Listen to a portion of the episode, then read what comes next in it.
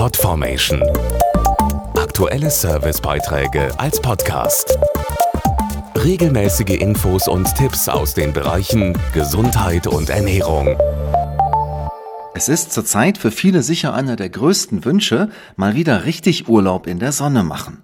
Groß ist deshalb die Hoffnung auf eine Lockerung der Reisebeschränkungen für Europa. Bis dahin sollte man die Zeit nutzen, um einen Blick in den Impfpass zu werfen. Denn nicht nur der Schutz vor Corona ist wichtig. Viele hoffen darauf, dieses Jahr in den Urlaub fahren zu können. Um dabei bestmöglich geschützt zu sein, sollten rechtzeitig alle Impfpässe gecheckt werden.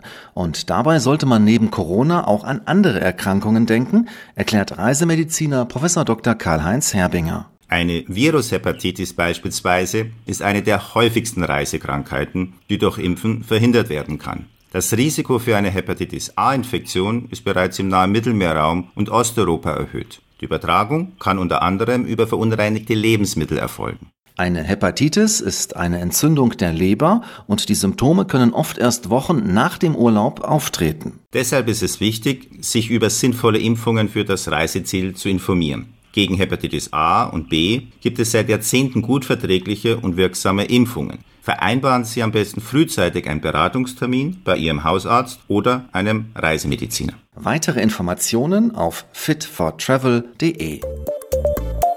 Podformation.de Aktuelle Servicebeiträge als Podcast.